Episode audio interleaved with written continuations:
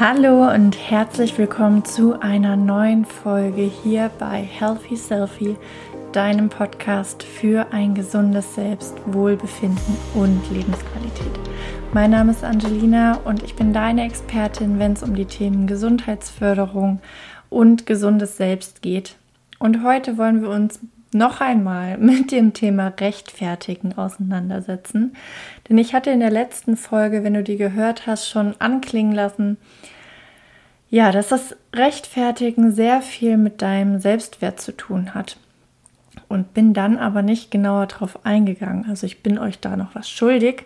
Und das möchte ich heute gerne ähm, auflösen und dir da noch mehr Einblick geben, warum das denn jetzt mit dem Selbstwert zu tun hat ich weiß nicht, ob das dir auch so geht. Mir fällt es ganz besonders bei Frauen auf, dass wir immer wieder der Meinung sind, wir müssen uns für irgendwas entschuldigen oder rechtfertigen. Und für mich ist das als Coach, als Mensch, als hochsensibler Mensch, ich weiß gar nicht, worin ich es, womit ich es rechtfertigen möchte.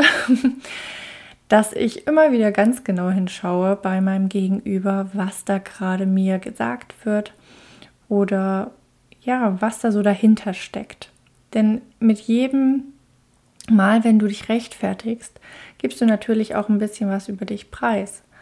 Und das ist total spannend, denn unser Selbstwert, das basiert ja auf verschiedenen Säulen. Und je nachdem, welcher Bereich da verletzt ist oder ja geschwächt ist, wirst du dich in einer bestimmten Situation auf eine bestimmte Art und Weise rechtfertigen.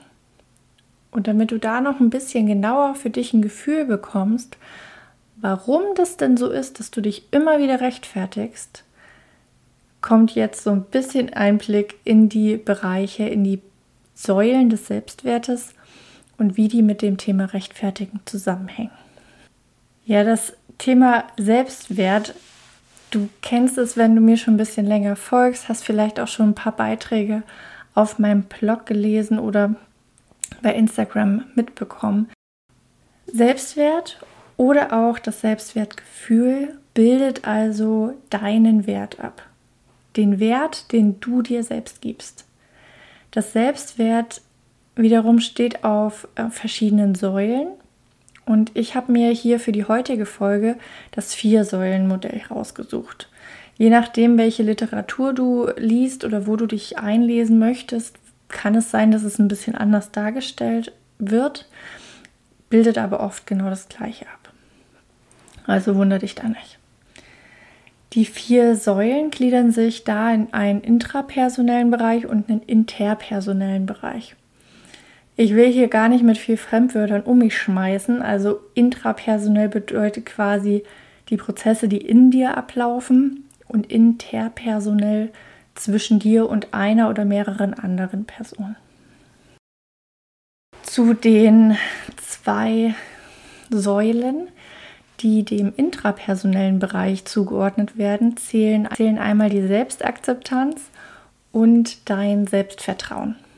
Die Selbstakzeptanz, das sagt der Name ja auch schon sehr schön, spiegelt dabei wieder, ob du dich selbst so wie du bist gut akzeptieren kannst, ob du dich magst, dein Aussehen, deine Eigenschaften, die du mitbringst, oder ob du halt eher unzufrieden mit dir bist, dich nicht magst, nicht deine Leistung, die du erbringst, magst ja, oder vielleicht sogar negative Gedanken über dich selbst hast. Und dem Ganzen wird dann der Glaubenssatz, ich bin nicht gut genug, zugrunde gelegt. Du siehst dabei an dir eher Makel und Fehler und hast totale Schwierigkeiten, deine Fehler und Schwächen anzunehmen. Und besonders in einer leistungsorientierten Gesellschaft, wie wir sie kennen, fällt das ganz, ganz vielen Menschen schwer.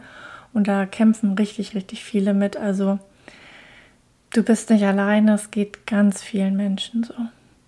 Und es gibt gefühlt immer jemanden, den du siehst, der es besser gemacht hat, schöner aussieht oder was auch immer du dir einredest. Und wie solltest du auch dein Strahlen erkennen, wenn du immer mit dem Blick, ich bin nicht gut genug, so wie ich bin, auf dich schaust, yes, dann findest du auch immer jemanden, der es besser, schöner, gesünder, erfolgreicher und so weiter macht. Denn dein Sein und so wie du bist, ist ja negativ, ist negativ behaftet und kann nicht angenommen werden. Also findest du immer jemanden, der das besser macht. Dein Selbstvertrauen, zweite Säule vom intrapersonellen Bereich, umfasst deine Einstellung und deine Fähigkeiten, also deine Leistung, die du zeigst. Also du merkst schon, selbst Akzeptanz und Selbstvertrauen hängen auch wieder eng miteinander zusammen und wirken dann natürlich auf das Selbstwert ein. Und vielleicht kennst du ja auch den Gedanken, mir gelingt gar nichts. Immer mache ich alles falsch. Ja, da schreit dich dein Selbstvertrauen an und wirkt wiederum auf deinen Selbstwert. Das wird besonders in Bereichen deutlich, wo du eine Leistung zeigen musst, also dich beweisen musst. In einem Arbeitskontext, in der Schule oder Uni, in einem Bereich, wo du eine bestimmte Kompetenz abrufen musst.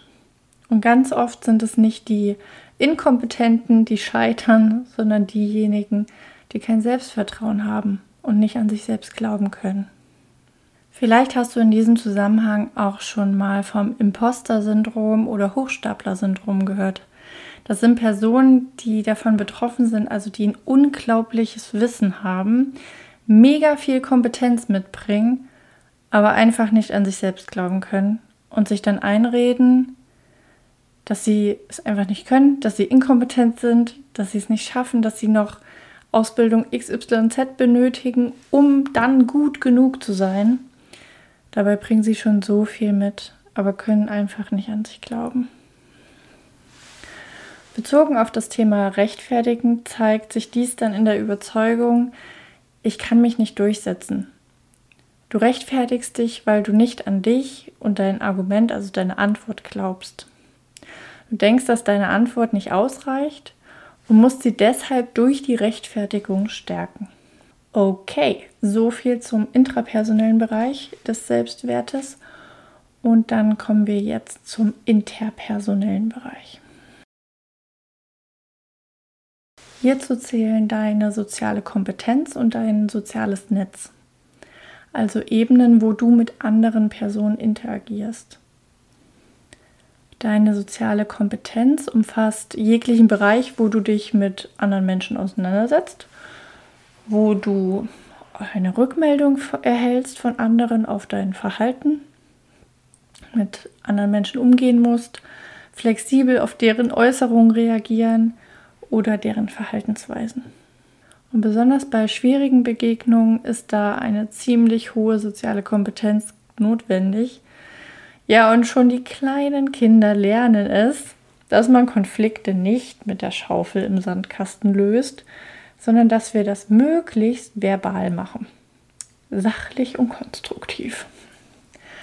Ja, und je nachdem, wie viel Übung du bereits darin hattest oder hast, wird es dir leichter oder schwerer fallen, Konflikte auszuhalten, dafür Lösungen zu finden oder dich überhaupt solch einer Situation zu stellen. Oft hängen hier auch emotionale Blockaden oder Widerstände einer bestimmten Emotion mit drin.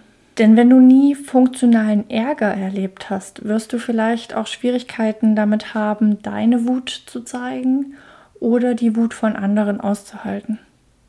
Dich wird nun vermutlich nicht wundern, dass Wut und Ärger ganz eng mit dem Selbstwert zusammenhängen. Denn das ist die Superpower des Ärgers. Er weckt eine unglaubliche Energie in dir, dass du deine Bedürfnisse durchsetzen kannst. Erlebst du dich aber als nicht durchsetzungsstark, sondern eher als konfliktscheu, zurückhaltend, dann könnte es sein, dass sich dein Ärger eher durch eine Trauer zeigt und du deine Wut eher durch Tränen sichtbar machst. Dazu nehme ich aber am besten eine ganz andere Folge nochmal auf, sonst springt das hier den Rahmen. So bezogen auf das Thema Rechtfertigen steckt hier vermutlich der Glaubenssatz, ich möchte keinen Ärger spüren oder Konflikte sind schlecht mit drin. Du siehst also, es bedarf ganz schön vieler verschiedener Faktoren, um herauszufinden, warum du dich jetzt immer zu rechtfertigst und wie, ja, wie du das sein lässt, wie es dir gelingen kann. Denn je nachdem setzt man natürlich an einer anderen Stelle an. Gut, dann kommen wir noch zum letzten Bereich, dem sozialen Netz. Und hier geht es jetzt nicht um ein digitales Netzwerk wie Instagram oder Facebook, sondern die Menschen, die dir am wichtigsten sind, mit denen du dich regelmäßig umgibst, die dir wichtig sind und dich im besten Fall aufbauen. Hier spielt natürlich auch das Thema Zugehörigkeit eine ganz wichtige Rolle, denn jeder von uns hat ein Grundbedürfnis nach Nähe und Zugehörigkeit zu anderen Menschen.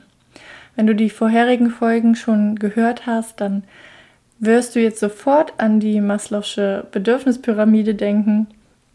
Und wenn dir das noch nicht sagt, dann geh gerne nochmal zurück und schau nochmal in die anderen Folgen rein. Da spreche ich schon mal über das Thema Zugehörigkeit zu anderen Menschen. Evolutionär ist das Ganze auch begründet, denn früher sind die Einzelgänger als erstes vom Säbelzahntiger gefressen worden. Das Rudel hat überlebt. Also wenn es dir besonders bei Geschäftspartnern, Kollegen, Partnern, ähm, Familienmitgliedern oder Freunden schwerfällt, dich nicht zu rechtfertigen, dann ist das überhaupt kein Wunder, denn sie sichern unterbewusst schließlich dein Überleben. Ganz klar, dass du sie da überzeugen und gemocht werden willst. Bezogen auf die Rechtfertigung liegt hier der Glaubenssatz, ich will überzeugen, um dazuzugehören dahinter. Und besonders, weil dies ein psychologisches Grundbedürfnis ist, können wir es so schwer sein lassen, uns vor unseren Liebsten nicht zu rechtfertigen. Und in vielen Situationen ist es auch einfach wichtig, um Konflikte gar nicht erst eskalieren zu lassen. Denn sehr schnell versteht man ja dann, wenn das Gegenüber sich nicht dazu weiter äußert, keine weiteren Informationen gibt, warum jetzt eine bestimmte Handlung erfolgt, ja, dann wird sehr schnell da der Schleier der Ignoranz darüber gelegt oder ja, des Desinteresses oder der Heimlichtuerei, um Gottes Willen. Also deshalb ist es ganz normal, dass wir uns da rechtfertigen wollen, um auch Konflikten aus dem Weg zu gehen. Und ja auch ja, lösungsorientiert und wichtig. Also du siehst, es ist gar nicht so einfach, sofort eine S&S-Lösung für jegliche Form der Rechtfertigung oder deines Rechtfertigungswahnes parat zu haben.